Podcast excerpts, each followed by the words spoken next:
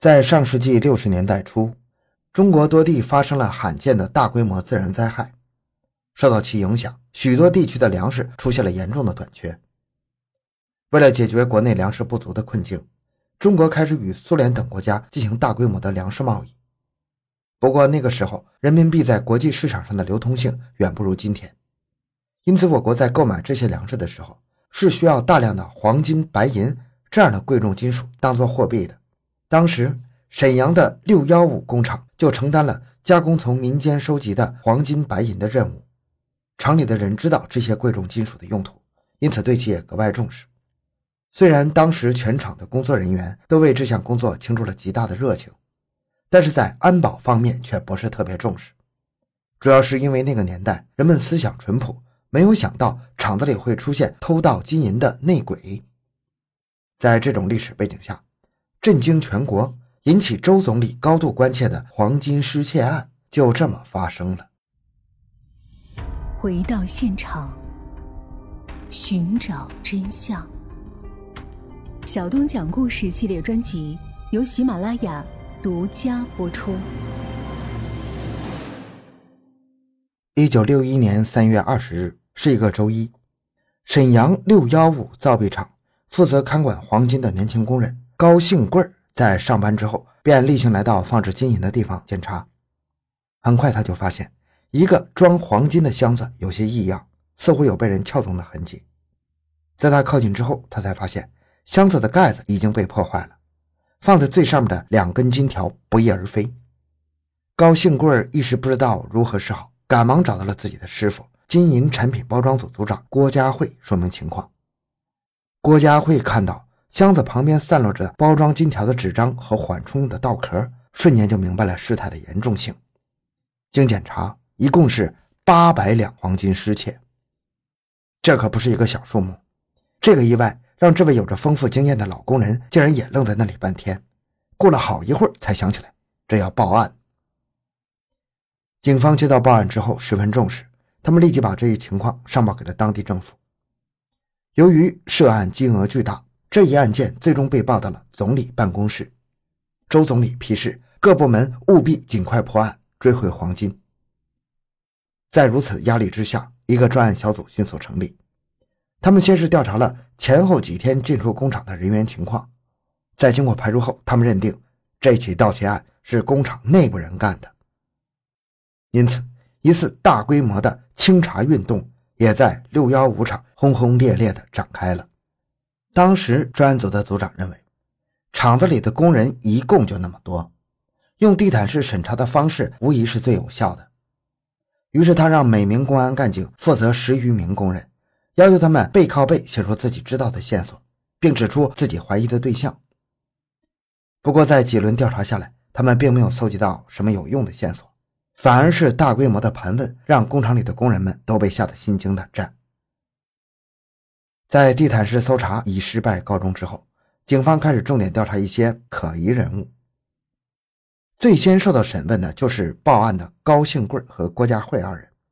专案组成员认为他们有贼喊捉贼的嫌疑，于是两人就被关进了小黑屋，每天都被逼问交代犯罪事实。这种巨大的压力让师徒二人茶饭不思，每日只能以泪洗面。在被关了接近三个月之后，两个人才被放出来。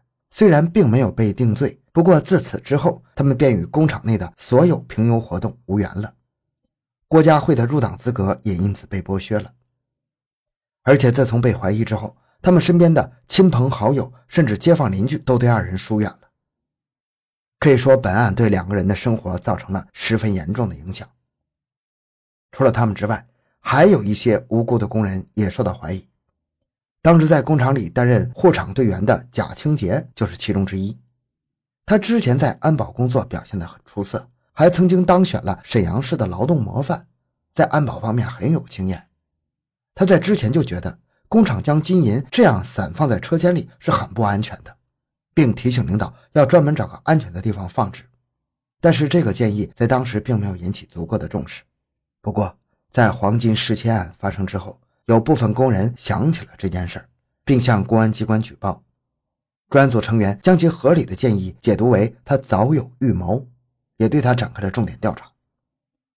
此后的一段时间里，贾清杰也成为了重点突破对象，他几乎每天都要面临严苛的审问。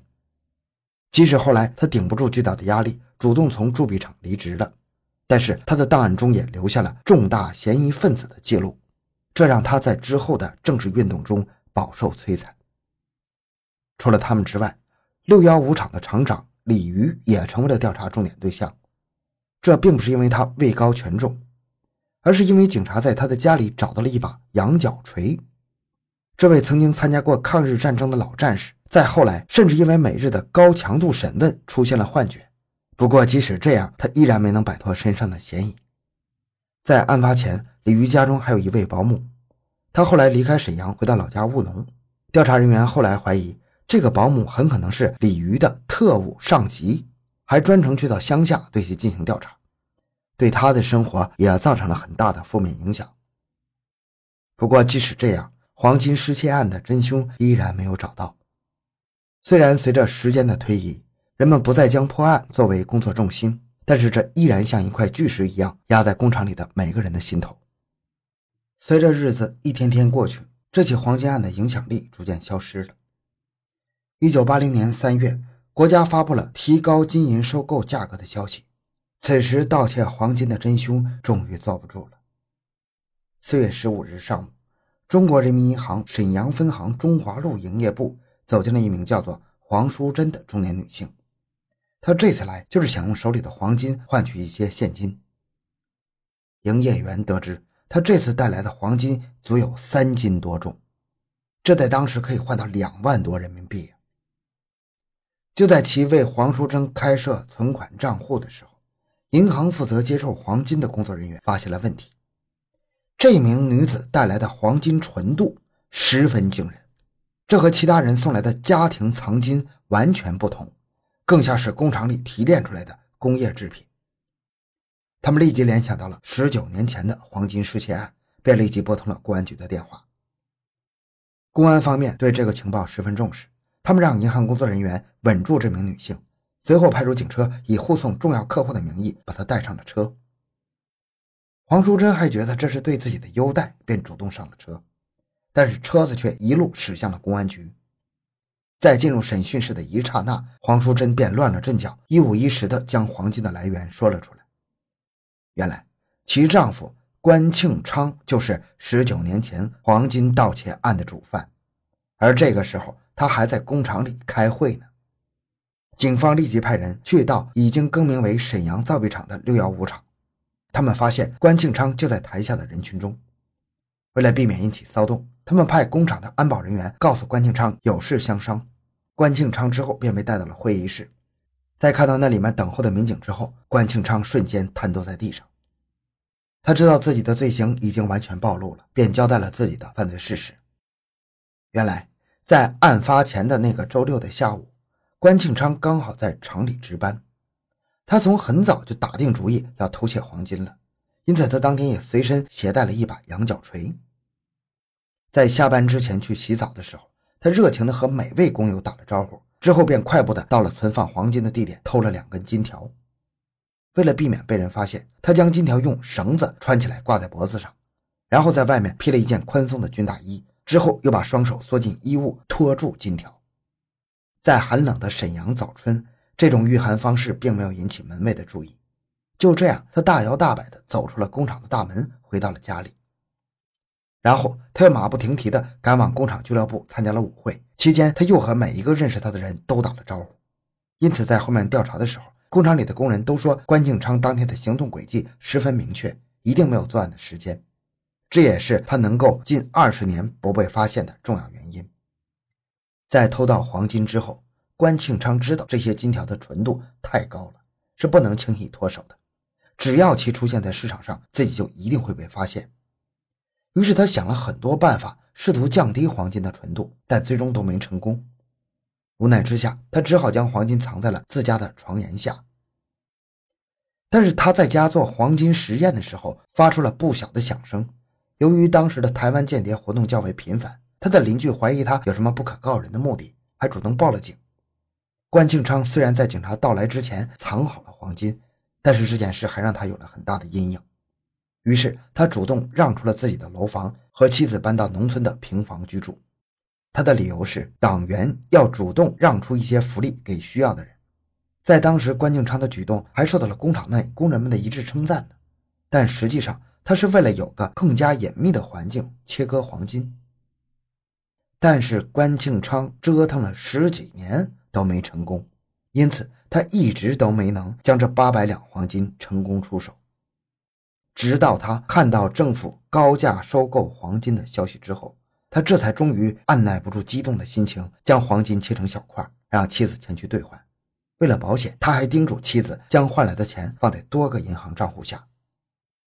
他本来以为这件事已经过去快二十年了。大家肯定不会记得这码事了，但是天网恢恢，疏而不漏，他最终还是没能逃脱法律的制裁。关庆昌在被捕入狱之后被判处了无期徒刑。他偷盗的黄金没能给他带来任何利益，反而让他和许多的无辜之人都蒙受了巨大伤害。好，今天内容讲到这里。小东的微博账号主播小东讲故事，感谢关注，咱们下期再见。